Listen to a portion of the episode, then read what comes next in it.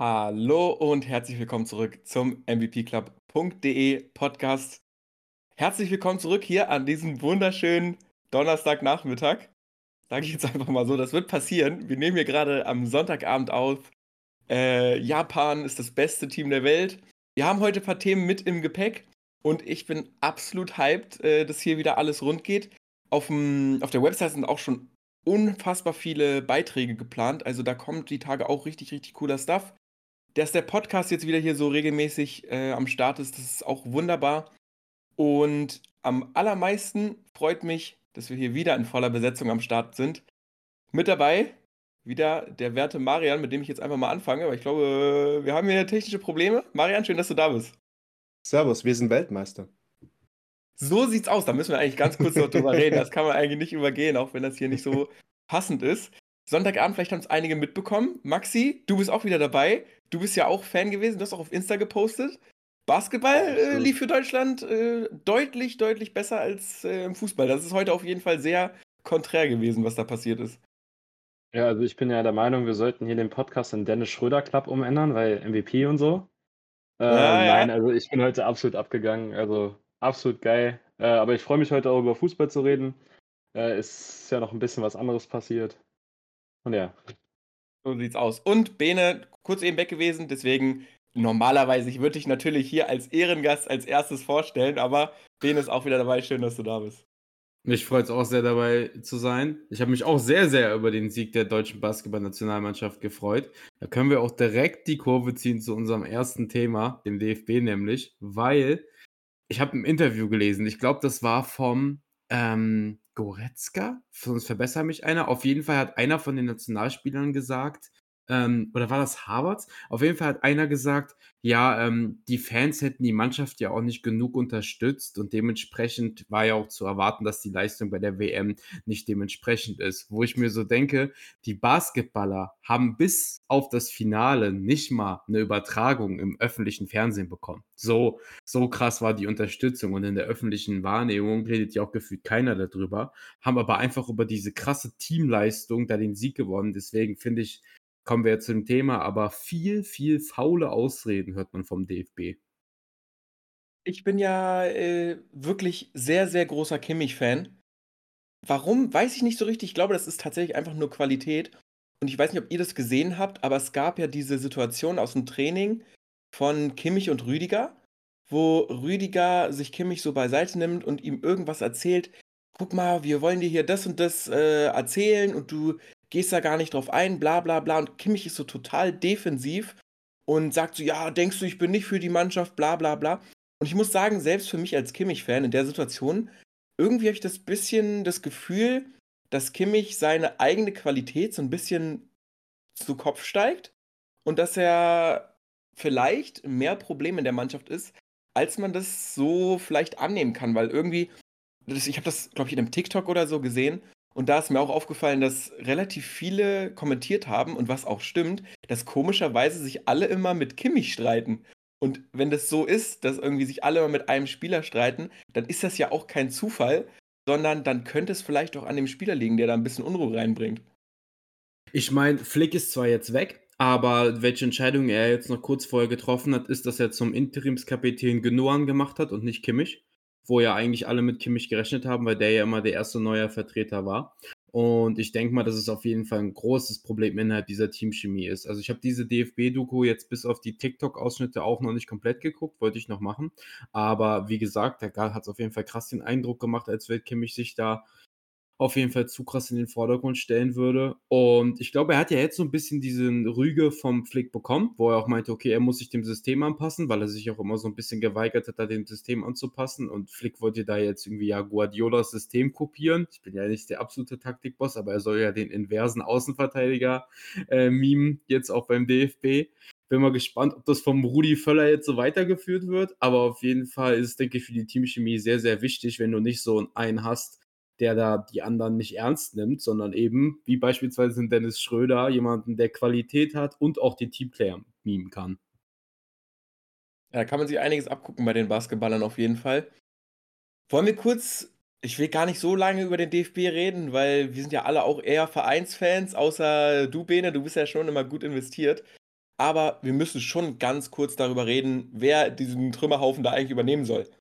Und das ist eine Frage, die ich mit einem klaren Julian Nagelsmann beantworten würde. Ich würde das fantastisch finden. Ist halt so ein bisschen die Frage, ob das ein Nationalmannschaftstrainer ist, weil da ist ja schon immer so gefühlt, dass man da so, so Persönlichkeitsmanager auch braucht. Ich weiß jetzt nicht, ob das Nagelsmanns Stärke ist, aber wen seht ihr da als Nachfolger? Habt ihr da irgendwen auf dem Zettel? Ähm, also ich sehe auch Nagelsmann eigentlich weit vorne, weil er eben frei ist. Der DFB ist klamm, hat wenig Geld und ähm, also sagt es zumindest, er hätte wenig Geld. Und ähm, bei Nagelsmann, finde ich, äh, wird immer so vergessen, dass er auch schnell, also bei uns geht es ja mit der nahenden EM auch sehr schnell, ähm, was implementieren muss. Und ich finde, bei Hoffenheim, als die am Abgrund standen und er übernommen hat, hat er eben sehr schnell sehr gute Entscheidungen treffen können. Da muss man aber natürlich sagen, er hat es quasi viel mit jungen Spielern gemacht.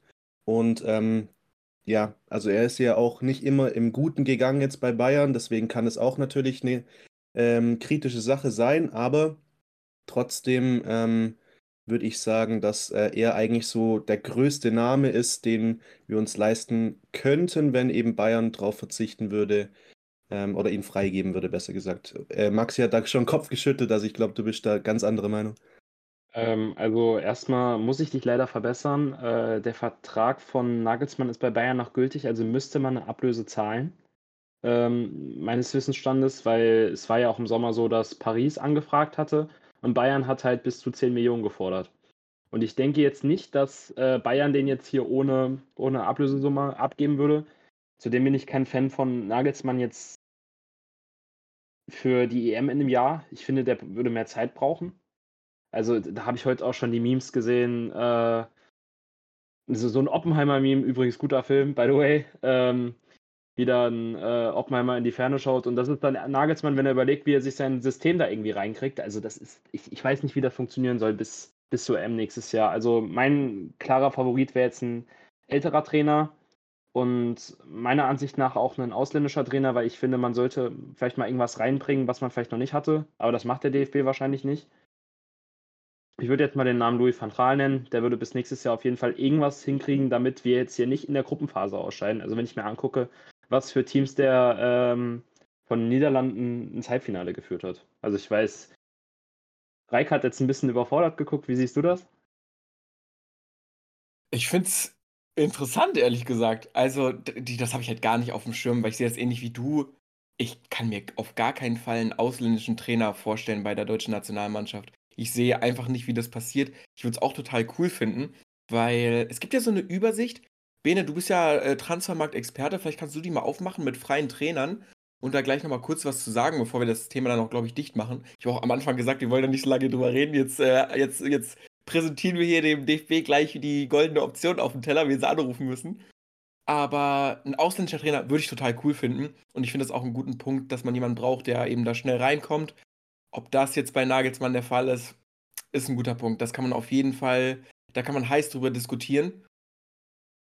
Jetzt akuten Namen hätte ich auf jeden Fall auch nicht auf der Liste, deswegen bin ich gespannt, ob da Bene vielleicht irgendwen von den Freien äh, präsentiert. Mir ist jetzt auch keine deutsche Trainerentlassung in den letzten ähm, Jahren so bekannt. Van Gaal kann ja wahrscheinlich Deutsch.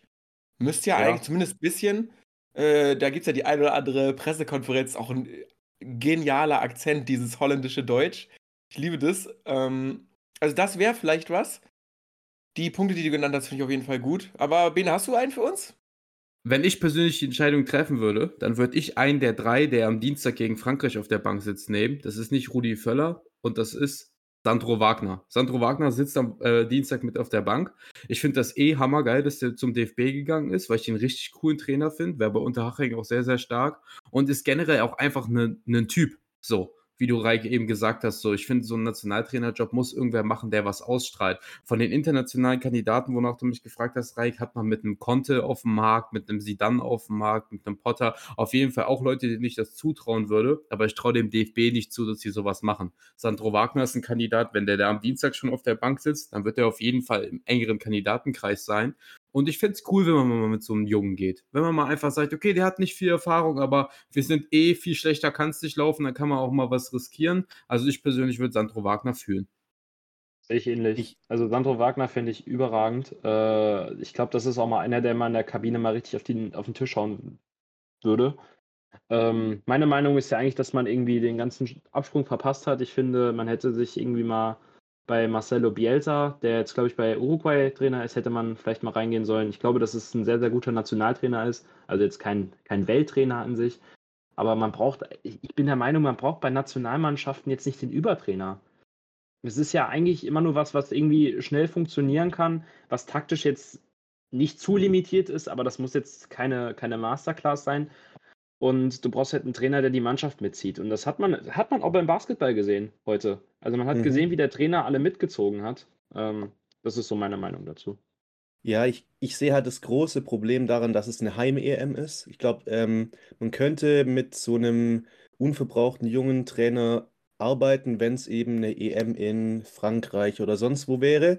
Aber es ist leider eben die Heim-EM und da muss quasi äh, es funktionieren. Da kann man sich, äh, wenn ich jetzt so äh, mir den DF DFB anschaue, quasi keine Ausreden erlauben und ähm, deswegen auch keine Experimente. Deswegen glaube ich nicht, dass es dahingehend was wird mit Sandro Wagner, aber an sich, ähm, ja, wie Bene schon gesagt hat, schlechter kann es nicht laufen und ich glaube, der wird auch einem Kimmich mal gerne seine Meinung sagen. Ich weiß nicht, ob der Flick das machen würde oder gemacht hat. Ich finde es ganz der... interessant, weil äh, Wagner und Kimmich haben ja auf jeden Fall mal zusammengespielt, oder? Bei Bayern. Ja.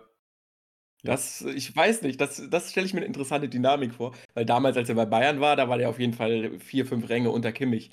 Und wie das jetzt dann wäre, wenn dann er auf einmal Trainer ist, wäre sehr, sehr interessant auf jeden Fall.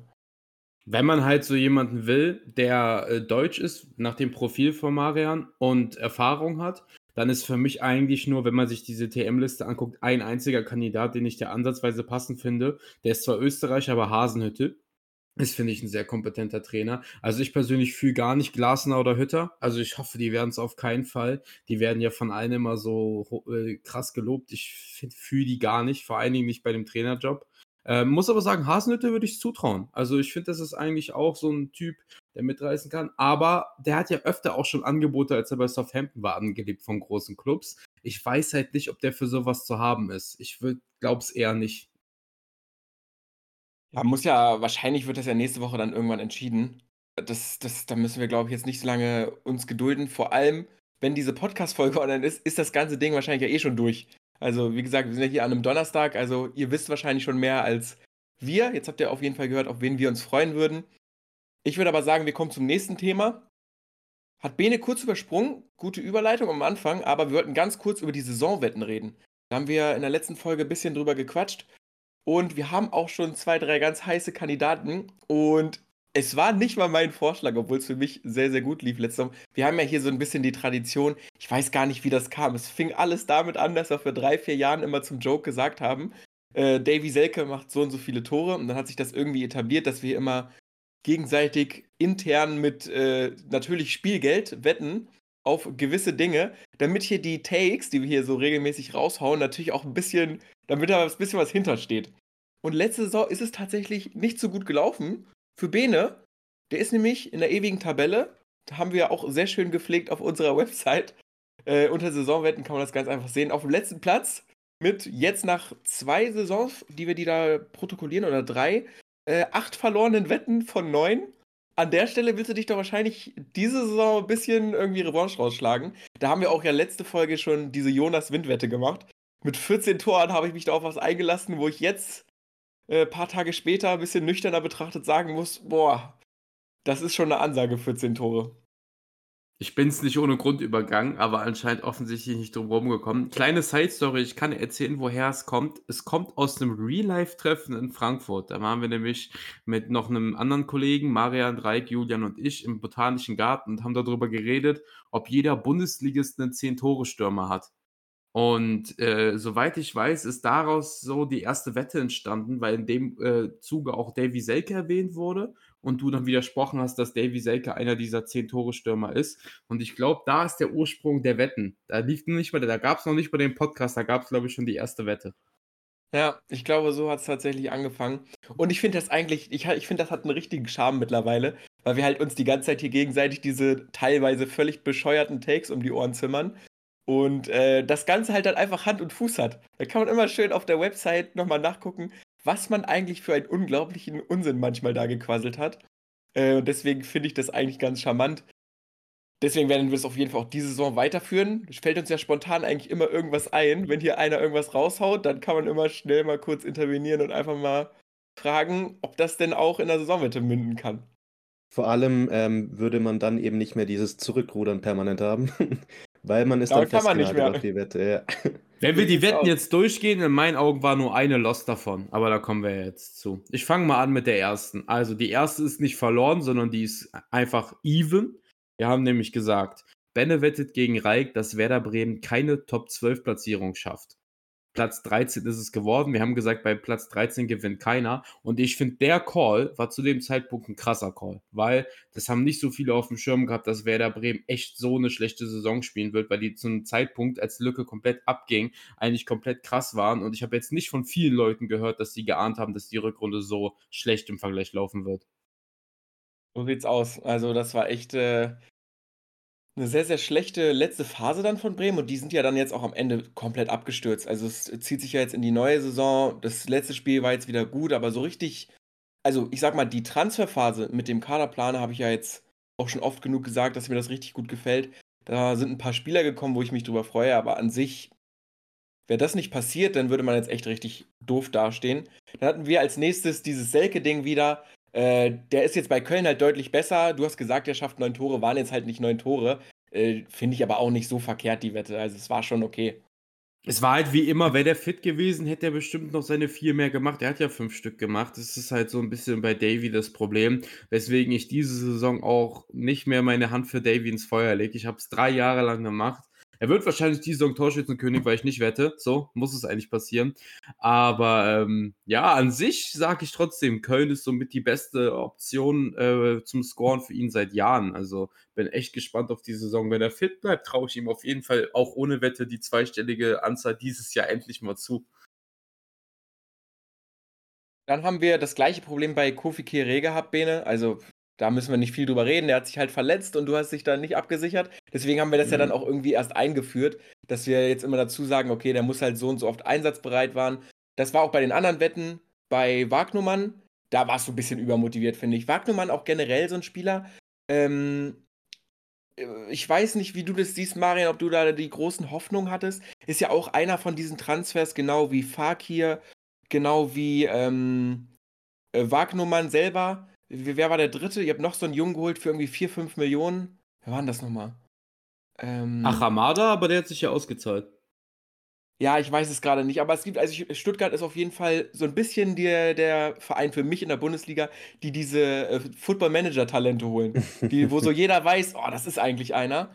Faki ist ja jetzt auch bei Elversberg, glaube ich, und macht das Mhm. gar nicht so verkehrt, also zahlt sich vielleicht auch noch aus. Aber Ah, meinst du Alu? Kohl vielleicht? Nee. Nee? Okay, der war auch so ein FM-Talent. Ja, Was sagst du, also Marian? die hatten, also Mislintat hatte da oft schon ein gutes Auge, aber ähm, hat die Leute dann natürlich, weil er sich dann unter Druck gesetzt gefühlt hat, weil so viele eben Konkurrenten auf dem Markt, sage ich jetzt mal, waren, die manchmal eben so früh geholt, aber dann eben so hoch gelobt, eben ähm, natürlich musste er es auch, weil er musste die Summen rechtfertigen. Also für einen Fagir haben wir äh, ich glaube, dreieinhalb sogar gezahlt. Also es ist schon ordentlich gewesen, vor allem in der Situation, wo wir waren. Und der war eben zu dem Zeitpunkt wirklich ein krass gehyptes dänisches Talent, hat unsere U21 auch eben ziemlich alt aussehen lassen, teilweise in einem direkten Duell. Aber trotzdem, ja, jetzt sind es eher so Leute, die schon ein bisschen weiter sind, äh, die geholt werden wie ein Stiller oder ein Lebeling oder ähnliches. Und ja, man sieht eben, dass die dann viel näher dran sind, können aber dann ähm, vielleicht auch gar nicht den Peak erreichen, den jetzt äh, eben ein ganz krasses Talent haben könnte. Und deswegen, ja, muss man da eben sagen, Misslintat war vielleicht dann oft manchmal seiner Zeit voraus, aber hat dann weniger das im Blick gehabt, was aktuell ist. Also das wird auch ihm oft dann in letzter Zeit von Fans vorgeworfen, ähm, dass er eben eher in die Zukunft geschaut hat als ins Hier und Jetzt. Und ähm, trotzdem hat sich dann natürlich dann finanziell oft auch ausgezahlt. Also ähm, die jetzige äh, Transferperiode war ja auch viel durch Missentats Transfers ermöglicht, beziehungsweise Ahamada hat uns überhaupt erst am Leben erhalten, dass wir Spieler halten konnten, beziehungsweise uns leisten konnten, wie Girassi. Dadurch ähm, war das schon reingespielt. Also ich finde es jetzt keine verwerfliche Transferstrategie, aber da muss man einfach noch beobachten, was daraus wird. Was ich halt bei Wagnermann echt krass finde, der hatte halt nach der äh, Einstellung von Hoeneß, hatte der echt eine krasse Phase, ne? Und wenn der halt dieses Jahr ähm, fit in die Saison gekommen wäre, hätte ich das auch ganz spannend gefunden. Also man muss das halt mal abwarten, wie der halt zurückkommt. Wenn nicht, kann sich der Transfer absolut auszahlen. Also ich finde, das ist ein talentierter junger Spieler, der auch noch eine Upside hat. Wie gesagt, muss man mal abwarten, wenn er wieder fit ist. Ich will nur mal erwähnen, dass der Nationalspieler geworden ist. Ne? Hätte ich vor der Saison keine Scorer-Wette gemacht, sondern hätte gewettet, Joscha Wagnermann wird diese Saison Nationalspieler, Reik, du hättest wahrscheinlich um Huni mit mir gewettet. Wahnsinn, ja, ja, auf jeden Fall. Das ist völlig absurd. Was äh, ein gutes Stichwort ist für die nächste Saisonwette, die einfach nur mein Herz erfüllt. Diese Saisonwette. Und jetzt haltet euch bitte ganz kurz fest. Felsenfest überzeugt, ich muss eigentlich diese Folge noch raus, äh, rauskramen, wo Bene diesen Take verteidigt. Meine Wette war, Füllkrug und Duxch machen zusammen 20 Scorer. Und Bene hat da gesagt, auf gar keinen Fall. Das werden hier die absoluten Katastrophenspieler sein. Duxch hat überhaupt kein Bundesliganiveau. Füllkrug verletzt sich eh. Und am Ende waren es nicht 20 Scorer, sondern 49. Also, das ist wirklich unglaublich gewesen, die Wette. Äh, Füllkrug spielt jetzt bei Dortmund, ist irgendwie Nationalspieler, hat irgendwie, glaube ich, schon fast zehn Länderspieltore. Also damit habe ich jetzt so dann auch nicht gerechnet, gebe ich zu. Und ich finde, Duxch zeigt auch in dieser Saison wieder, dass er echt ein absolut solider, überdurchschnittlicher Bundesliga-Stürmer ist. Und äh, ja, dadurch, dass es auch eine Werder-Wette ist, die haben uns in der Liga gehalten, habe ich mich natürlich dann doppelt drüber gefreut. Adeyemi hatten wir als nächstes 10 Saisontore, 6 sind es geworden, haben wir schon drüber geredet. Ich habe insbesondere zum Ende der Saison richtig Bock bekommen auf ihn und jetzt haben wir ja letzte Folge da auch schon ein bisschen drüber gequatscht. Diese ganze Adeyemi-Entwicklung finde ich irgendwie ein bisschen traurig, finde ich ein bisschen schade. Selbst du als Fanbene bist ja dann jetzt auch so ein bisschen enttäuscht von der ganzen Sache. Deswegen, wir hatten das ja letzte Folge, müssen wir jetzt nicht nochmal ansprechen. Können wir direkt nochmal zu einer Wette kommen, die du gewonnen hast. Nämlich äh, Götze schafft zwei Scorer mehr als Alario. Und Götze ist ja jetzt echt eine gefestigte Größe bei Frankfurt. Und Alario ist als Spieler seine Karriere in Europa hat sich gefühlt so erledigt. Und das habe ich ehrlich gesagt jetzt auch nicht kommen sehen. Nee, also ich bin mal gespannt. Dadurch, dass Frankfurt ja kein Kolomani-Ersatz hat, ist ja hinter Ngankam. Haben die. Ist hinter Ngankam nur Alario, oder? Nee, die haben auf jeden Fall noch aufgestockt. Ich kann mal kurz äh, die haben meinen absoluten Lieblingsspieler, Freunde. Mein ah, Mamouche. Ja, okay, aber außer Mamouche und den Gangkam haben die halt wirklich keine Stürmer. Das könnte halt dazu führen, dass er vielleicht in der Conference League ein bisschen zocken darf. Ich weiß nicht, ob er in der Conference League gemeldet wurde, aber äh, wurde nicht gemeldet, sagt Maria gerade. Okay, dann war es das wahrscheinlich wirklich für ihn, obwohl man gar keine Stürmer hat. Ich meine, das spricht ja Bände. Es gab eine Zeit lang ja noch irgendwie Gerüchte, dass Frankfurt einen Vereinslosen holen will. Ich habe irgendwann mal kurz was wegen Modest gelesen. Ich hoffe mal, dass sie das nicht machen. Ähm, aber ja, Alarius halt finde ich so, keine Ahnung. Ich hätte von Götze persönlich eigentlich sogar noch mehr erwartet. Also viel ist ja jetzt nicht so krass, da wäre auf jeden Fall noch mehr drin gewesen, aber Götze macht halt oft den vorletzten Pass. So, ist trotzdem ja unfassbar wichtig fürs Frankfurt-Spiel. Der kommt jetzt nicht unbedingt über seine Scorer. Also ich denke, Götze wird da auf jeden Fall auch diese Saison weiter eine wichtige Rolle einnehmen. Ja, Mario, und der letzte, äh, die letzte Saisonwetter hatten wir zusammen. Und ich bin kein Union Berlin-Fan. Wirklich nicht. Aber dass die eine Top-10-Platzierung schaffen, habe ich gedacht, das werden die da irgendwie hinbekommen. Und der Kader letztes Jahr sah ehrlich gesagt nicht so krass aus. Also wirklich mhm. nicht. Das war von dir aus, äh, gestehe ich dir gerne zu, das war keine schlechte Wette, weil die haben mhm. unglaublich viele Spieler verloren und haben dann gesagt, okay, unser Mann für die Saison wird offensiv ein Geraldo Becker sein, haben dann so ein paar ähm, Spieler geholt, die man jetzt noch nicht so krass auf dem Radar hatte. Also völliges Gegenteil zu dieser Saison, wo man ja einen Namen geholt hat, wo irgendwie, wenn man vor zwei Jahren uns erzählt hätte, die gehen zu Union Berlin, hätten wir nur mit dem Kopf geschüttelt. Letztendlich sind sie Vierter geworden. Ich habe die Wette gewonnen und dieses Jahr, also diese ganze XG-Overperformance und alles, was Union irgendwie auszeichnet, zieht sich auch mit in die neue Saison, bloß mit einem hochqualitativen Kader und haben wir auch schon drüber geredet. Es ist nicht nur die der vierte Platz geworden, sondern man spielt jetzt Champions League in der Gruppenphase gegen Real Madrid. Also was da passiert ist, auch da wieder ich habe schon geahnt, dass es ein ähnlich gute Saison wird, aber dass es so abgehen wird, das haben wir jetzt nicht kommen sehen. Ja, also ich bin sehr gespannt auf Union in der Champions League. Ich bin gespannt, ob sich's ähm, auch quasi auf der höchsten Ebene übertragen lässt, diese XG-Werte. Äh, aber ja, mal gucken.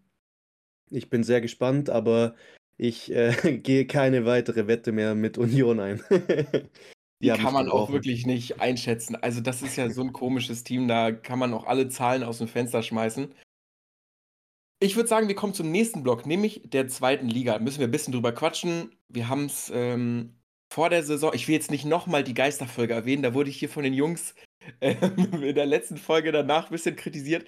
Ich muss mir die Folge selber nochmal anhören, aber ich habe scheinbar das ein oder andere Mal zu oft diese Folge angesprochen. Aber da hatten wir sehr, sehr viel über die zweite Liga geredet. Und deswegen würde ich gleich gerne nochmal ein bisschen den Ball an Maxi abgeben, weil der da ein paar taktische Insights hat, ein paar sehr starke Meinungen zu einigen Teams. Ich für meinen Teil kann eigentlich nur sagen, dass ich wirklich krass überrascht bin, wie unglaublich schlecht Schalke und Hertha sind. Die haben zusammen einfach sieben Punkte. Also äh, Schalke vier Punkte. Das ist auf jeden Fall was, wo äh, Maxi gleich mal einsteigen wird, weil ich habe das wirklich gar nicht kommen sehen. Ich bin davon komplett überrascht. Von Hertha nicht unbedingt. Das ist einfach ein absoluter Trümmerhaufen von der Dardai-Familie. Also da spielt irgendwie wirklich die, die ganze Familie, alle Cousins dürfen ran. Ist ja schön und gut. Aber wirklich, wäre ich da Fan, ich würde mich so krass aufregen, einfach weil das ein unglaublicher Interessenskonflikt ist. Ist ja logisch, dass die immer spielen. Das sind halt seine Söhne. Also, das ist einfach wirklich, das ist so richtig Kreisliga-Niveau, dass man da irgendwie äh, der, der Trainerliebling ist. Natürlich ist das ein bisschen was anderes und das sind auch keine verkehrten Jungs. Man kann aber nicht leugnen, dass Trainer und Mannschaft auf jeden Fall, zu wie viel Prozent auch immer, halt in einem Interessenskonflikt stehen. Und das wird mir auf jeden Fall als Fan stinken. Ich freue mich, dass Hamburg gut ist. Die haben, da habe ich mich auch hier, ich wohne ja in Hamburg, mit den Hamburg-Fans unterhalten. Die haben so einen krass guten Kader. Die haben so coole Spieler. Und also, es ist natürlich ein angehendes Meme, äh, was jetzt hier seit Jahren läuft, aber also, sorry, dieses Jahr muss es wirklich mal soweit sein. Aber äh, Thema Wiederaufstieg, Schalke, Performance. Maxi, da äh, musst du dich jetzt mal einschalten. Ich hatte tatsächlich eigentlich gar nicht mal so Lust, über Schalke zu reden, als ich diesen Themenblock vorgeschlagen habe. Ähm, weil das in der altbekannten Geisterfolge, ne, Reik, äh, war das schon genug Thema. Ähm, ich habe meine extremen Probleme mit Thomas Reis. Also ich, ich habe es auch nicht, ich habe es überhaupt nicht kommen sehen. Äh, ich fand die Transfers ähm, im, Mittelfeld fand ich sie durch die Bank weg eigentlich ganz gut. Äh, Seguin, Tempelmann und Steinberg, also Steinberg ist eigentlich ein Top 3 Sechser in der, in der zweiten Liga, würde ich eigentlich schon sagen. Ähm, mir gefällt es halt einfach nur nicht, wie Schalke halt äh, spielt. Da gibt es große Probleme im Aufbau, da gibt es große Probleme in der Verteidigung. Ich will das jetzt auch alles gar nicht so, so krass machen. Da gab es schon auf, können wir auf Twitter mal gucken, da gibt es schon genug Leute, die sich damit so ein bisschen auskennen. Ähm, ich bin halt nur der Meinung, dass man vielleicht über einen Trainerwechsel nachdenken müsste. Und äh, dass sich in diesem Verein allgemein ein bisschen was ändern müsste. Also wenn ich mir angucke, dass Peter Knebel ähm, und André Hechelmann, das war auch übrigens ein interner bei Schalke, da die Transfers einfädeln, habe ich schon meine Bedenken. Also, und zu Hertha kann ich einfach nur sagen, da würde ich vielleicht noch ein bisschen mehr Zeit geben. Das hatte ja auch ähm, der Sportdirektor, äh, Zecke Neundorf ist das ja, glaube ich, äh, gesagt, ab Oktober wird es geil. Und ich finde tatsächlich, dass das Spiel gegen Fürth äh, viel versprochen hat. Das war echt eine ganz gute Offensive für ein Dardai-Team. Und äh, ich fand auch die Transfers sind absolut ein Hit, Hit und Miss, würde ich sagen. Da sieht man halt, dass da viele Beratertransfers waren. Also wenn ich mir äh, anhöre, dass ein Berater von einem Brevliak, das ist ja der Stürmer, der zu Hertha gekommen ist, ähm, durch ganz Deutschland gefahren ist und seinen Spieler angeboten hat, habe ich auch so meine Bedenken. Ähm, aber so ein Tabakovic, der aus Österreich kam, scheint ganz gut angekommen zu sein oder auch ein Karbovnik. Also Karbovnik ist für mich genau der Spieler, der bei Schalke fehlt. Da waren ja auch lange Gerüchte. Das wäre auch der Spieler, der neben den Ron Scheinberg schieben könnte im Aufbau. Da hätte man nicht die großen, großen Lücken im Mittelfeld. Aber ähm, ja, das sind so meine beiden Sorgenkinder. Aber ich würde ganz gerne mal über die auch. Da ja nicht drüber streiten. Ne? Also da gibt es ja, das ist ja das Gleiche äh, bei Schalke auch. Qualitativ sind das ja auf jeden Fall aufstiegstaugliche Kader. Ja, würde ich Oder würdest du da sagen? Ja. Also würde ich schon tendenziell mitgehen. Ähm, die haben natürlich auch ihre Probleme. Also wenn ich mir jetzt die Flügelposition angucke, habe ich meine kleinen Probleme, wenn, wenn ich da Tobias Moore spielen sehe. Oder auch ein Danny Latzer im Mittelfeld habe ich meine Probleme mit. Also das ist halt für mich kein Spieler mehr, der Zweitliganiveau hat. Und dann hat man halt in der Innenverteidigung, hat man jetzt einen Thomas Kalasch geholt, der letztes Jahr nicht auf Wettbewerbsniveau gespielt hat. Also da gibt es schon seine Lücken in dem Kader, aber naja, da gibt es auch viel Qualität im Kader. Das habe ich ja auch schon gesagt. Also Linksverteidigung, äh, ein Obian, der eigentlich eine Qualität mitbringt, aber anscheinend keinen Bock mehr hat äh, zu spielen. Da hat man jetzt auch Merken geholt aus Wollendam, den finde ich auch einen spannenden Transfer, ausnahmsweise mal von Schalke. Ähm, aber sonst gebe ich dir recht, das ist eigentlich ein Kader, wo du halt um Aufstieg mitspielen musst. Also du bist schlechter als Hamburg, aber. Äh, mal ganz kurz, ich gucke, wann hat Hertha Buschalikis geholt? Hä, der ist übelst krass. Der war bei Trabzon in der Super League immer einer der besten. What the fuck, was macht der bei Hertha? Das habe ich null mitbekommen. Ich habe nur mitbekommen, dass sie noch einen Mittelfeldspieler geholt haben äh, von Piräus. Nee, nicht von ja, Piräus, ja. aus, aus Schweden. Den ja, hatte ich mir mal angeguckt, aber den Namen habe ich gerade nicht mehr parat. Das ist auch ein interessanter Spieler. Aber ich, ich habe jetzt diesen Themenblock mal vorgeschlagen, um mal über Aufstiegskandidaten zu reden. Und da würde ich die beiden aktuell nicht dazu zählen. ähm, sagt mal bitte einfach eure, eure Top 5 Aufstiegskandidaten. Würde mich jetzt einfach mal interessieren. Ja, Top 5 ist ja Quatsch. Also ich finde, es muss, also Hamburg haben wir alle drin. Müssen wir, ja. glaube ich, nicht drüber reden. Deswegen klammern wir das aus. Und ich würde einfach sagen, da wollte ich nämlich auch dran anknüpfen. Qualität äh, ist irgendwie die eine Sache, aber der Einstieg von den Top-Favoriten, den man jetzt vielleicht so traditionellerweise gesagt hätte, hätten wir jetzt vor einem Monat aufgenommen, hätten wir wahrscheinlich alle Schalke mit reingezählt. Wäre eine langweilige Folge gewesen. Und jetzt ist es aber ganz anders und ich würde aber vorschlagen, dass jeder von uns ein Team sagt, was halt eben neben HSV der absolute Aufstiegsfavorit ist, weil da tue ich mich persönlich richtig schwer. Ich hätte es aber vor der Saison schon gesagt, sind jetzt gut in die Saison gestiegen, habe ja auch einen Scouting-Report geschrieben über den wichtigsten Spieler, nämlich äh, Shinta Appelkamp, Deutsch-Japaner.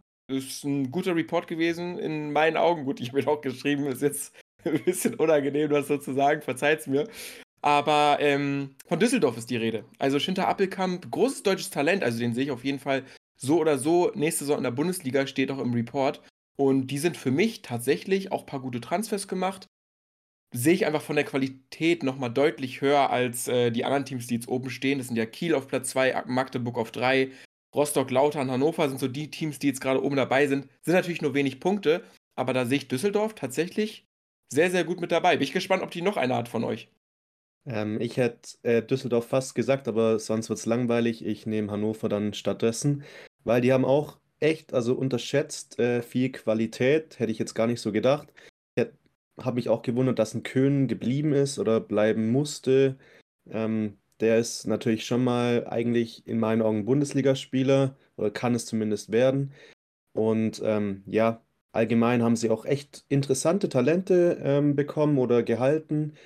Und deswegen finde ich, dass ähm, die zwei auf jeden Fall zu nennen sind, weil sie eben jetzt auch besser reingestartet sind als die eigentlichen Favoriten vor der Saison.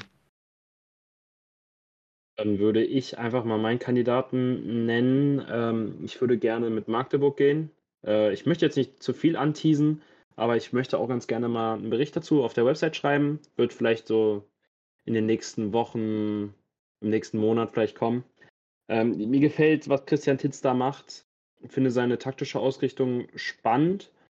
Und die Transfers, die die gemacht haben, fand ich durch die Bank weg eigentlich ziemlich gut. Also Nummer einen zu nennen, äh, ich glaube, Hoti heißt er, der hat letztes Jahr bei ähm, Freiburg. Oh, doch, Hoti bei äh, Freiburg 2 gespielt.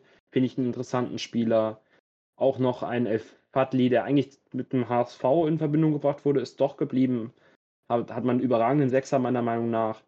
Baris Artik hat die Qualität, Tatsuya Ito und im Sturm natürlich auch Lukas Schuler. Also das sind alles gute Spieler oder Jason Cheka zum Beispiel auch. Ähm, also ich sehe da viel Qualität im Kader. Also Tit hat sich da halt echte Mannschaft zusammengebaut, die äh, offensiv auf jeden Fall spannend ist. Ich habe meine Bedenken auf der, eher auf der anderen Seite, also eher in der Defensive. Aber ich finde, es ist schon ein Team, wo man vielleicht die Augen drauf haben sollte dieses Jahr. Ich bin wirklich gespannt wie ein Flitzebogen, was Beni gleich raushaut. Ich habe eine leise Ahnung. Ich hoffe, es wird nicht noch ein rot-weißer Verein neben Düsseldorf. Doch, Aber... exakt das wird's. Exakt okay. das wird's. Wir kennen uns. Ich meine, Ich bin natürlich ein bisschen biased, weil ich aus der Ecke komme. Nicht ganz. Ich komm, bin ja zwischen Koblenz und Köln-Bonn aufgewachsen und deswegen habe ich einige Kumpels, die auch Kaiserslautern-Fans sind, die Roten Teufel. Ähm, ja, also ich muss sagen, du musst bedenken, die waren vor zwei Jahren noch in der dritten Liga, haben letztes Jahr eine äh, enorm, also eine richtig krasse äh, Aufstiegssaison gespielt. Ich weiß nicht, warum mir gelacht wird, als wenn Magdeburg hier irgendwie so viel legitimer wäre. Als wenn Magdeburg so, also Kaiserslautern hat sich verstärkt mit Spielern aus der Bundesliga. Putschatz von Union, Soldo von Köln. Dann hast du Raschel, der auch schon bei, bei der Dortmund kommt. Du hast einen Clement, der Bundesliga-Niveau hat. Du hast einen Aremu von St. Pauli, der finde ich sehr underrated ist. Du hast immer noch einen Dorm. Du hast mit Lute einen Keeper auf zweit, absolut starkem Zweitliganiveau. Du hast mit Terence Lute spielt nicht mal mehr Stamm. Um nur mal deinen Take mal ja, zu enden. Julian Kral ist aber auch krass. Julian ja, Kral ist, ist, auch krass. Der ist auch besser, aber hier Lute irgendwie als guten Zweitligakeeper darzustellen, das ist ja nicht mehr. auf Zweitliganiveau safe. Der hat safe ja, irgendwie unteres Drittel oder so. Ja, hä, aber du hast ja Kral. Ist ja, ist, äh, hat ja nichts zu sagen hier, dass ich noch nicht ein Spiel von Leuten in die Saison geguckt habe. Muss ja keiner wissen.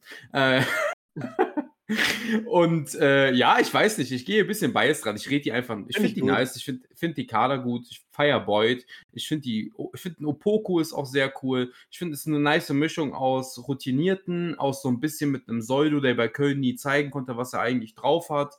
So ist, finde ich, eine gute Mischung und der Team Spirit passt einfach, wie wir ja eben gesagt haben. Es ist immer noch ein Mannschaftssport, da muss auch der Team Spirit passen. Da kannst du ja zehn Einzelspieler haben, die was drauf haben, wie bei Hertha, aber wenn die Mannschaft nicht funktioniert, dann nützt dir das halt auch nichts, ne? Genau deswegen habe ich es ja angesprochen äh, und da diese Vorprediction abgegeben. Ich finde es schön, das ist irgendwie so ein sympathischer äh, Bene-Take, da einfach das, das Team, was irgendwie am coolsten und sympathischsten ist, da auf den Aufstiegsplatz zu rufen. Ich würde mich so krass freuen. Also, wenn Lautern in die Bundesliga kommt, das ist auf jeden Fall eine Auswärtsfahrt, die man machen muss. Also, da wäre ich so sofort dabei. Äh, ich ich mache mir ein bisschen Sorgen. Also, so 100% sehen tue ich es nicht.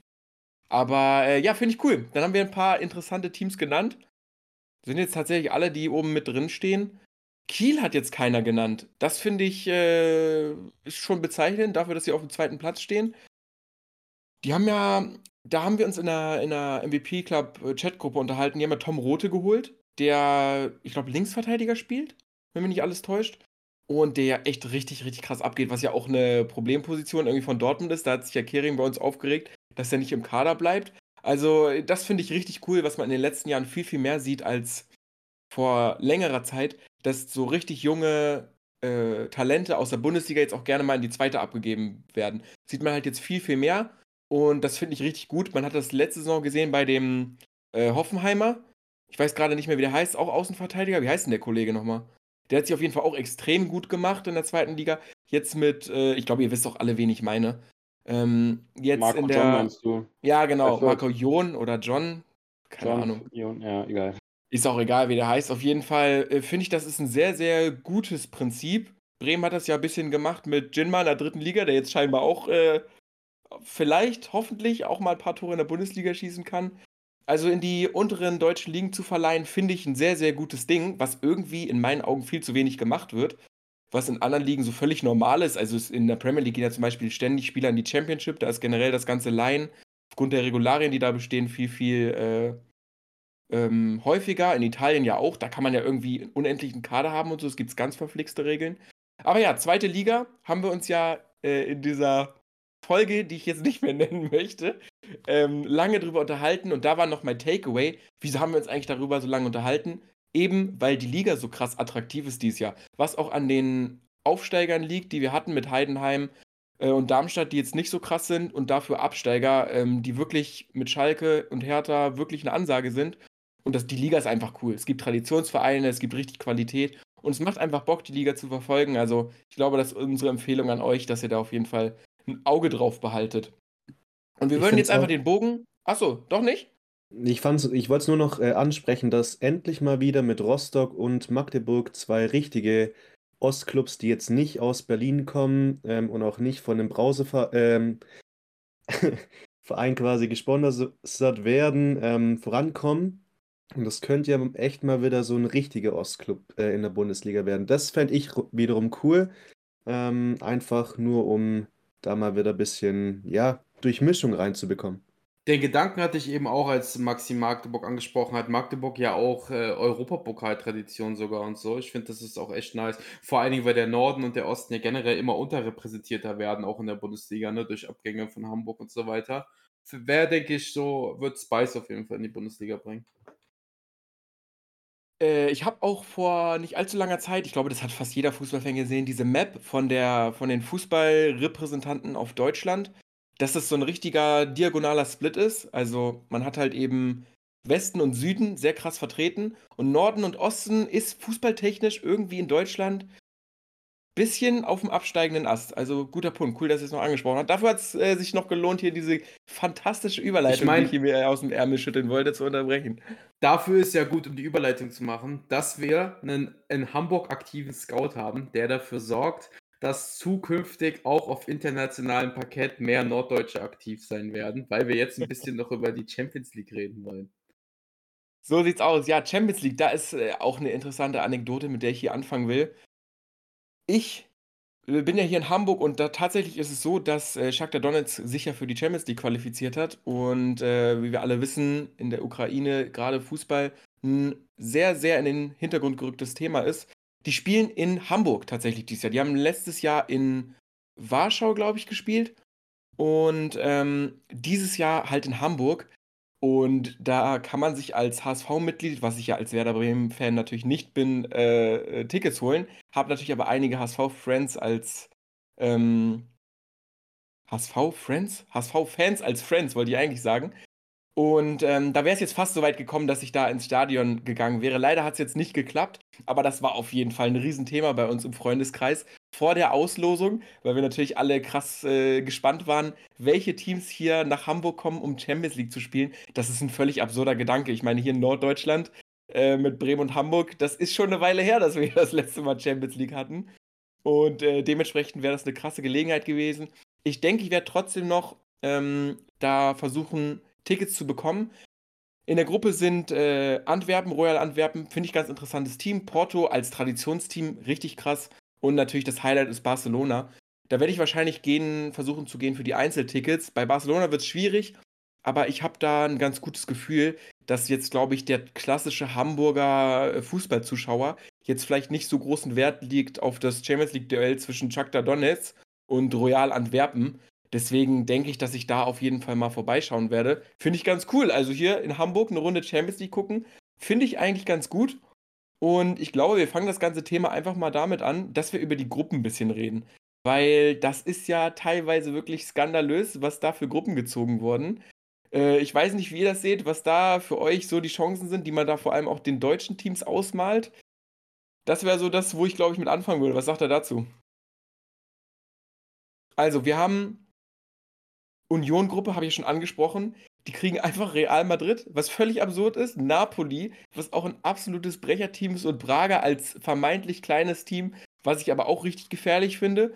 Aber äh, die Frechheit schlechthin ist natürlich für dieses katastrophale Dortmund dieses Jahr, die sich da wirklich so einen Müll zusammenspielen, die eine Gruppe bekommen, wo ich mich auch jetzt noch frage, wie ist es eigentlich möglich, dass das von den Töpfen irgendwie Sinn ergibt? Also Dortmund ist in einer Gruppe gegen Milan, Newcastle und Paris, wo ich wirklich gegen keinen der drei Teams irgendeine ansatzweise Chance sehe für Dortmund. Du bist ja auch ähm, Newcastle-Fan. Also was heißt Fan? Sympathisant. Du hast relativ früh da schon gecallt, dass die wieder aufs äh, europäische Top-Niveau kommen werden. Diese Saison direkt Champions League. Also an der Stelle muss man auch mal sagen, Bene hat auch hier sehr viele gute Takes, ja, bei allem Banter aside. Äh, was sagst du, Dortmund? Wird es überhaupt der dritte Platz in der Gruppe? Ja, also erstmal zur Erklärung, weil du ja die Frage gestellt hast, es geht ja nach dem Koeffizienten, ne? Und nicht nach der aktuellen Teamstärke und dementsprechend Newcastle lange keine Punkte sammeln können und Milan jetzt vor zwei Jahren auch SCL-Comeback gemacht. Dementsprechend kommt das zustande, dass man da so eine starke Gruppe hat. Ja, ich muss sagen, Newcastle bin ich sehr, sehr großer Fan, weil ich finde, ja, die haben natürlich Saudi-Geld, aber die haben es nicht einfach random rausgehauen. So, du hast da halt gemerkt, okay, da wurde mit Hand und Fuß eingekauft, da wurde nicht auf Krampf dann da noch irgendwie 80 Millionen irgendwelche Spieler reingesteckt, sondern da wurde halt auf jeden Fall mit einem langfristigen Plan investiert. Und du profitierst halt davon, dass die auch schon vorher gute Transfers gemacht haben. Beispielsweise einen Joe Linton. Bevor überhaupt das Saudi-Arabien-Geld war, hat man 50 Mio für den ausgegeben. Und der zeigt halt mittlerweile auch, hat sich ja wieder zurück in die brasilianische Nationalelf gespielt und so. Ist jetzt nicht der absolute Hammerstürmer so, aber du hast halt da in dem Kader auch eine Tiefe, wenn halt ein Isaac mal nicht so performt zum Beispiel. Und, Jolinton ähm, ist aber Achter mittlerweile. Der war Ja, lange auf der katastrophal und spielt Ah. jetzt Achter und deswegen wurde seine Karriere revived. Also an der Stelle, äh, Ja, da gut. muss ich kurz einschreiten. Also finde ich aber auch krass, dass du einfach einen Stürmer, der wirklich, ich glaube, der war zwei oder drei Jahre lang absolut katastrophal und haben die einfach gesagt, okay, du kannst keine Tore schießen, aber bist gut am Ball, dann schieben wir dich jetzt auf die Acht. Ja, und jetzt funktioniert's. Ja, klar. Aber apropos ZM, also der ist jetzt eher Sechser, aber ich finde Sandro Tonali auch ein absolutes Masterpiece. Da gibt es diese geile Story, ich weiß nicht, ob ihr die mitbekommen habt. Ich weiß nicht, wie das passiert ist, aber auf jeden Fall gibt es in Newcastle so eine berühmte Kneipe, wo halt die ganzen Engländer trinken gehen.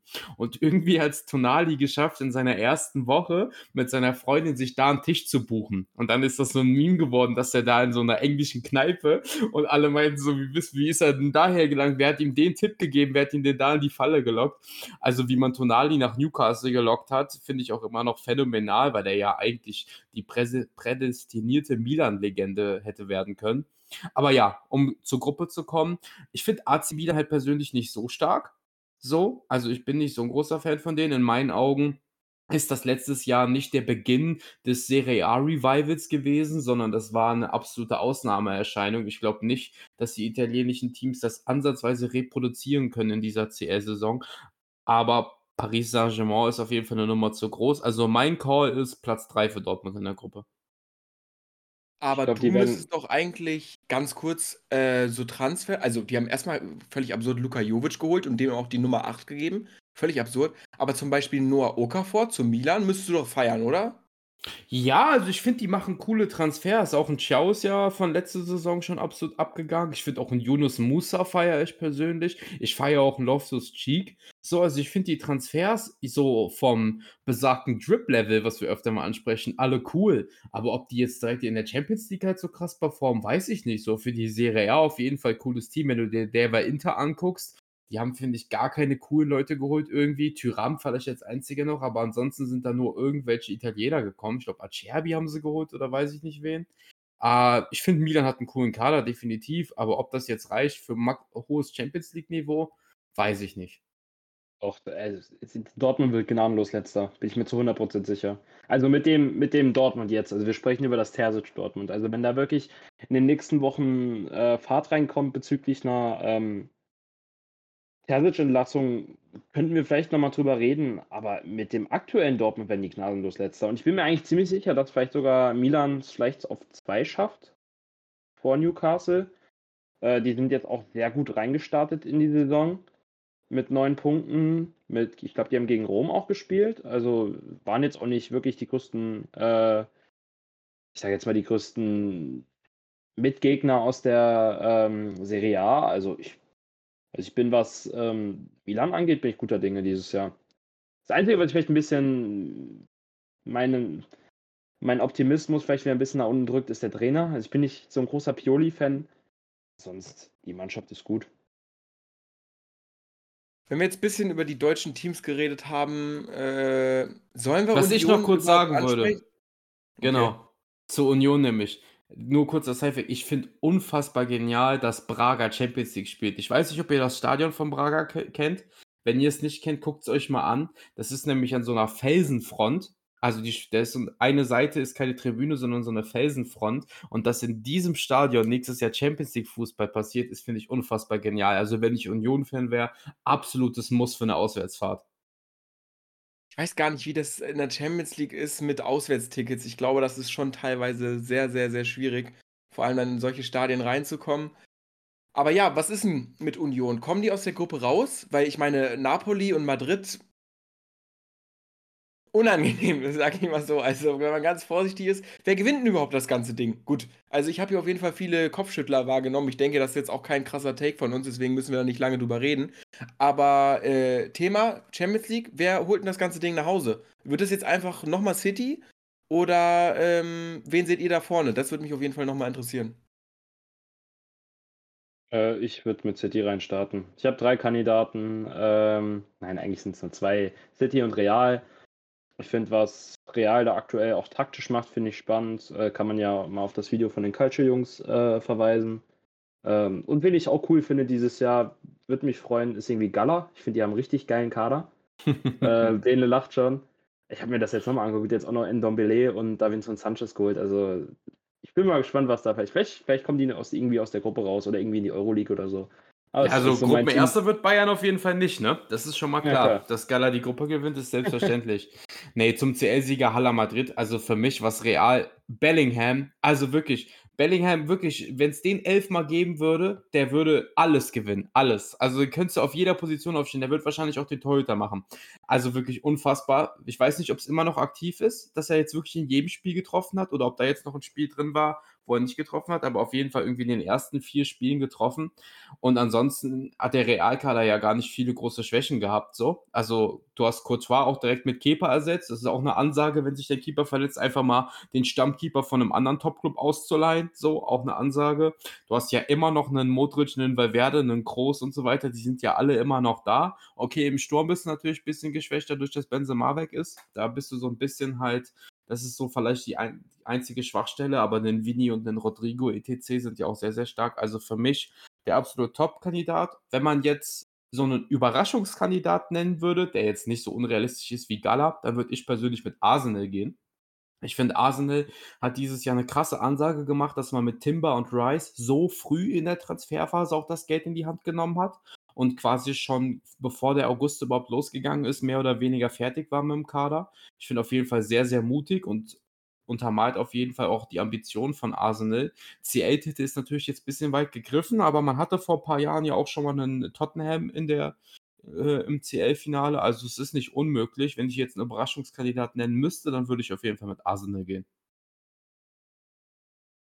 Ja, also wenn wir jetzt alle äh, Real und City sagen würden, wäre natürlich auch ein bisschen langweilig. Marian, ich hoffe, du hast auch noch einen anderen Namen für uns. Ähm, also ich, ja, ich hätte sogar gesagt, dass ähm, die italienischen Vereine da nicht so undankbar waren, aber einen Sieg hätte ich ihnen jetzt nicht zugetraut. Also da bin ich eher bei Real, aber jetzt eine Finalteilnahme ähm, von eben wieder Inter hätte ich jetzt schon gesehen. Mhm weil sie eben jetzt auch eine sehr einfache Gruppe haben. Und ähm, ich kenne jetzt den ganzen Baum nicht, also wie sich das dann ähm, weiter verteilen kann und so weiter. Da stehen ja auch dann noch Ziehungen an und so.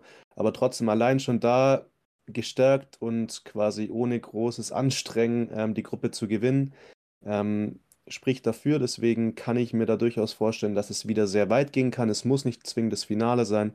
Ich wollte aber einfach nur noch einen kleineren Take reinbringen, der sonst eben versandet wäre, hätte ich einfach nur real gesagt. Ich finde jetzt krass, dass keiner von euch PSG erwähnt hat. Also Paris für keinen von uns überhaupt ein Kandidat? Es hat auch keiner Bayern genannt. Also Reik, wenn du das jetzt nicht machst. Das wäre nämlich mein Pick gewesen. Ich bin ah. dieses Jahr tatsächlich Team FC Bayern. Ich finde es, äh, ich kann die jetzt auch nur nennen, weil es tatsächlich bei Bayern so scheiße läuft, dass es so eine Art Hot Take ist. Hätte ich das vor zwei, drei Jahren gesagt, dass Bayern halt zum zumindest erweiterten Favoritenkreis geht, hätte es jetzt keinen gewundert. Ich finde, PSG ist halt irgendwie. PSG ist für mich das gleiche wie City, vom Team, bloß halt in schlecht und ohne irgendeine Idee. Deswegen will ich da gar nicht groß drüber reden. Also, ich finde Dembele einen coolen Spieler und da Mbappé, ich finde das irgendwie komisch, dass die jetzt mit ähm, diesem äh, Aussortierten von Madrid spielen als Stürmer. Wie heißt der denn nochmal? Heute stehe ich ein bisschen auf dem Schlauch. Asensio. Äh, Asensio. Asensio. Genau. Ähm, mhm. An sich ein cooler Spieler, so, aber dass das jetzt der Stürmer von PSG ist, der hat auf jeden Fall relativ viele Spiele gemacht. Gonzalo Ramos, cooler Transfer, aber das ist jetzt keiner, der den die CL gewinnt. Und Kolomuani finde ich persönlich overrated. Haben wir ja schon ein bisschen drüber geredet. Ich weiß nicht, wie ihr das seht. Ich finde es ein Wahnsinns-Business von Frankfurt, dass die da echt bis eine Stunde vor Transferschluss hart geblieben sind und jetzt am Ende sich da knapp 100 Millionen einsacken für einen Spieler, der letzte Saison äh, durchaus gut gespielt hat, aber diesen ganzen Hype in meinen Augen auf jeden Fall nur bekommen hat, wegen diesen guten Aktionen im WM-Finale. Und dafür dann irgendwie 100 Millionen zu kassieren für den Spieler, den man ein Jahr gehalten hat und umsonst von einem anderen französischen Team bekommen hat, also da hat man Frankreich aber mal wirklich ein paar Millionen abgezwackt. Und ich finde eben Bayern einfach richtig, richtig krass. Äh, ich, ich sehe irgendwie so eine Vision vor mir, wie die ins Champions League-Finale kommen und da vielleicht auch dann noch eine gute Partie spielen. Durch, auf irgendeinem K.O.-Spiel durch ein wichtiges Tor von Mathis Thiel. Das ist meine Vision, die ich habe. Dass Mathis Thiel, die in irgendeinem Game eine Runde weiterschießt und am Ende sind die da im Finale und dann darf der vielleicht sogar von Beginn spielen. Irgendwie sowas. Das wäre auf jeden Fall meine präferierte Storyline, wenn man jetzt mal äh, City und Real als Favoriten ausklammert. Also dann halt muss bis dahin aber auf jeden Fall neuer fit werden. Also weil, dass man da mit Ulle in die Champions League-Saison geht oder Perez, das ist für mich halt so ein Ding. Ich, ich bin ja Timo Hildebrand-Fan, aber das erinnert mich, als Schalke damals mit Hildebrand in der CL gezockt hat und der, der eingeschult wurde, wirklich, der hat die Schultüte mitbekommen nach dem Spiel. Also weiß ich nicht, ob Bayern da dieses äh, äh Jahr der, der Kandidat für ist. Mein Problem ist halt, dass ich das nicht genannt habe, ist halt das neue Ding. Aber wenn man sich halt jetzt nochmal anguckt, dass da im Winter wahrscheinlich doch noch Palinja kommt und dann Tuchel endlich seine Holding Six kriegt. Also ich glaube nach dem Winter mit Neuer, wobei bei Neuer bin ich nicht so optimistisch, dass das was wird. Aber man könnte vielleicht im Winter nochmal nach einem neuen Torwart gucken, wenn alle Stricke reißen. Und er kriegt seinen Sechser und ich finde Palinja ist neben Ugarte, der tatsächlich jetzt bei PSG gelandet ist, ist das somit die beste Option, die Bayern für diese Holding Six halt kriegen kann. Die sind nicht, der ist nicht schlecht im Aufbau äh, und der ist halt überragend gegen den Ball. Apropos Sechser, was ich völlig verrückt finde, ich habe mir auch seine Sofascores jetzt nochmal angeguckt. Warum hat PSG unbedingt Verratti aussortieren wollen und den jetzt irgendwie nach Katar abgeschoben? Der hat konstant seine letzten vier, fünf Champions League und League All Saisons immer einen 7er bis 7-3er Sofascore gehabt. War in meiner Wahrnehmung auch immer einer der besten Sechser bzw. Achter überhaupt auf dem Planeten. Und jetzt wurde der abgesägt und gesagt, wir planen gar nicht mehr mit dem. Vor allen Dingen, die haben ja sich eine Million Stürmer geholt, aber so überbesetzt neben Ugarte sind die ja überhaupt gar nicht auf seiner Position. Also du hast dann einen Soler und einen Ruiz und einen Pereira, aber I don't know, ich finde das so komisch auch, was da so an Personalpolitik immer passiert, dass so krass verdiente Spieler da einfach so abgesägt werden. Äh, wahrscheinlich Financial Fairplay bisschen, opportunistisch an der Stelle. Und äh, großes Thema, große Personale bei PSG es ist, ist ja nicht ohne Grund, dass wir uns alle über die lustig machen, weil die sich da halt den ganzen Laden zusammenkaufen. Und einer dieser ID-Spieler, die sie haben, die sie ja jetzt irgendwie mit Mbappé aufbauen wollten, aber der hat halt keinen Bock mehr auf den ganzen Laden, ähm, ist, waren Ser Emery. Und der spielt jetzt diese Saison sehr, sehr, eine sehr große Rolle. Und ich glaube ehrlich gesagt, dass, also der ist auf jeden Fall noch nicht da, aber der soll da hinkommen. Der hat jetzt vier Spiele von Beginn gemacht, 88 Minuten im Schnitt gespielt, 17 Jahre alt. Ich habe das Gefühl, und das sieht man ja auch in der Offensive mit äh, diesem Trio von Mbappé, Dembele ähm, und Kolomuani, dass man so ein bisschen den French Way gehen will und da so ein bisschen auch diese ID-Spieler aufbauen will. Verratti, der wird auf jeden Fall seine 20 Millionen im Jahr bekommen haben und macht jetzt eben Platz für ein paar jüngere Spieler. Und ich schätze, so ist das zu erklären, weil qualitativ äh, bin ich dabei dir, macht das halt keinen Sinn. Aber so ist es am Ende des Tages und ich persönlich Ne, PSG werde ich auf jeden Fall nie Fan sein, aber finde es eigentlich ganz coolen Move, dass man da sagt, okay, wir versuchen jetzt einfach hier eine Mannschaft aus den besten französischen Spielern zu holen. So am Ende ein bisschen wie Bayern das jetzt irgendwie mit Deutschen macht. Finde ich auf jeden Fall einen Ansatz, wo man dann mehr den dann irgendwann in zehn Jahren, dann, wenn es mal soweit ist, vielleicht einen Champions League-Titel gönnen kann, wenn es dann irgendwie mit sehr Emery ist, statt mit irgendwelchen zusammengekauften Leuten. Und ich freue mich, dass wir jetzt nochmal den Sprung zurück machen nach Deutschland. Thema Ausblick vierter Spieltag. Können wir jetzt noch mal kurz drüber reden? Ähm, die Folge kommt ja hier am Donnerstag online, das heißt, morgen ist es soweit. Äh, das war jetzt auch das Ziel. Ich hoffe, dass ihr hier ein bisschen Bock habt auf den Spieltag. Und äh, über Bundesliga generell haben wir jetzt, jetzt nicht so unglaublich viel geredet. Können wir vielleicht noch kurz machen? Wir fangen ja mit dem Freitagsspiel an. Ich glaube, da können wir jetzt so den, den größten Redeanteil verbringen, weil die Saison einfach noch viel zu früh ist, um hier irgendwelche krassen Prognosen oder sonst irgendwas jetzt rauszuhauen. Aber äh, Bene, du hast ja vor allem auch ähm, bist ja großer Verfechter von dem Take, dass Leverkusen echt sehr, sehr gute Chancen hat dieses Jahr. Du hast ja auch schon gemeint, das wird ein krasses Spiel. Also das Freitagsspiel, mal kann man das skippen, muss man nicht immer schauen. Aber dieses Freitagsspiel von Bayern München gegen Bayern 04 Leverkusen, das darf man sich eigentlich nicht entgehen lassen, oder? Nee, safe. Ich bin auch sehr, sehr froh, dass das auf dem Freitagabend ist und nicht das Samstag-Topspiel. Das hätte ich nämlich sonst wegen der Arbeit verpasst. Deswegen auf jeden Fall ausnahmsweise mal vom, von der DFL geil terminiert, weil man halt Freitagabend ja auch oft die absoluten Quatschpartien gehabt. Da erinnere ich mich die letzten Jahre dran. Ähm, ja, und sonst zum Sportlichen. Ich hatte es letzte Folge ja sogar schon mal angeteasert, dass es gegeneinander geht. Und Leverkusen macht halt richtig Spaß. Also bei, auf Leverkusen bin ich richtig, richtig gespannt. Würz war jetzt, finde ich, sogar beim Spiel gegen Japan, hat ja das Tor gegen Sané eingeleitet, sogar auch einer der wenigen, den man ansatzweise irgendwie hätte loben können.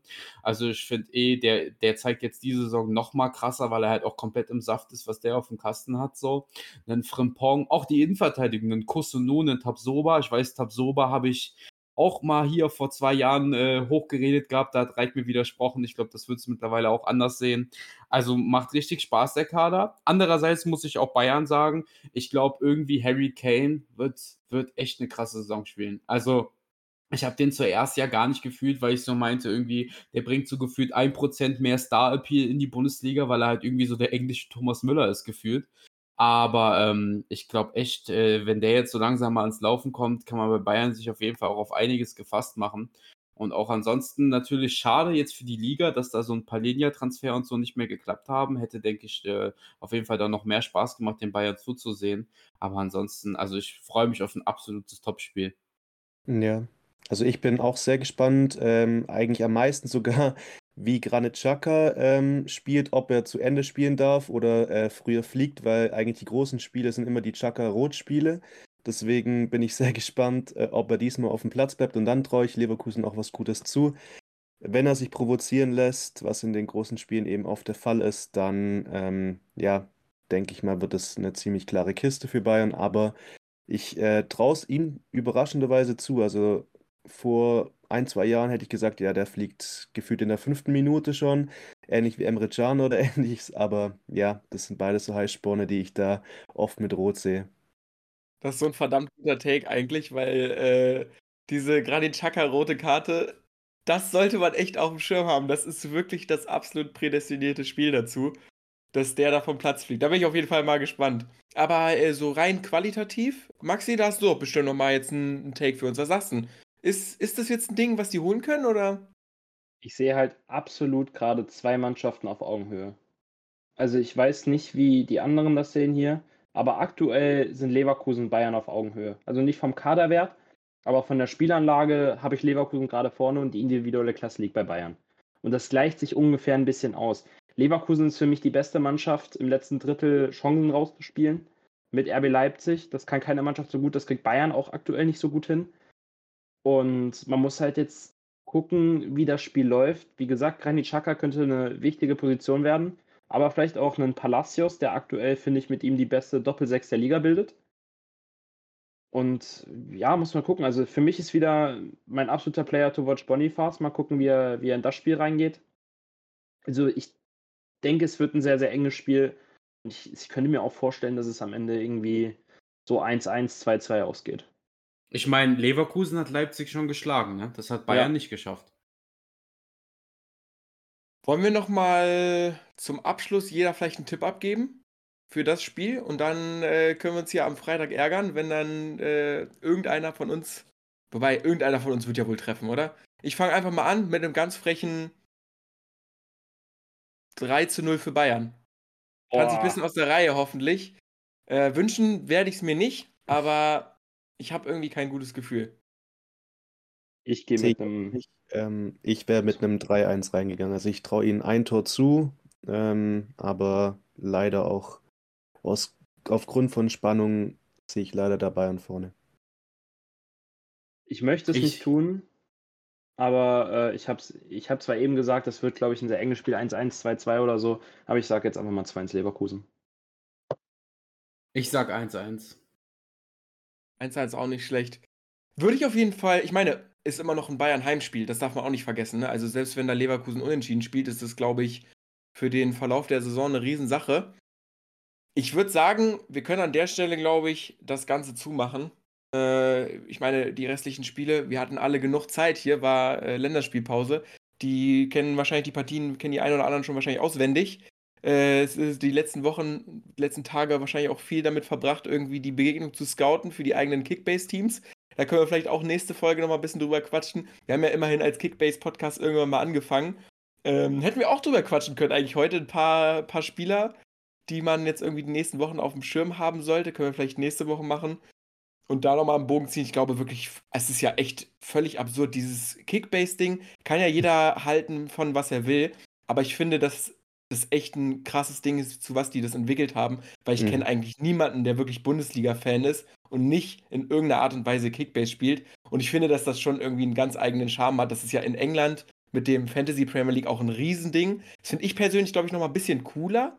Ich weiß nicht, wie ihr das seht, ob ihr euch damit schon mal beschäftigt habt. Es gab ja früher, vom, das gibt es, glaube ich, immer noch, dieses Kicker-Manager-Spiel. Aber das, also ich kenne jetzt niemanden, der das macht. Comunio. So, ja, Comunio, das ist genau der gleiche Spaß. Aber genau eben, äh, Kickbase hat halt auf dem aufgebaut, was, was es schon gab und hatte echt was rausgemacht, wo jetzt die, eigentlich jeder, der Bundesliga guckt, irgendwie was mit anfangen kann. Finde ich auf jeden Fall cool. Genauso cool, dass wir hier heute wieder beisammen waren, auch wenn es zwischendurch ein bisschen hitzig wurde, ein bisschen cutten musste. Jungs, wirklich, es war mir wie immer äh, ein Vergnügen, mit euch hier den Podcast zu verbringen. Und ich freue mich schon, wenn wir nächste Folge dann nochmal ein bisschen über ein paar Spiele quatschen können, die stattgefunden haben. Äh, und ich hoffe, dass wir uns dann wieder treffen und äh, Leverkusen vielleicht Bayern ein paar Punkte abgezwackt hat. Das wäre schön. Aber ansonsten, danke, dass ihr dabei wart. Danke an alle Zuhörer, dass ihr eingeschaltet habt. Und dann hören wir uns am Montag schon wieder, wenn es dann den Spieltag Rückblick mehr oder weniger, ihr kennt das ja mittlerweile in welcher Form, ähm, wenn es den dann gibt. Also, bis dahin, macht's gut und ein schönes Wochenende. Ade.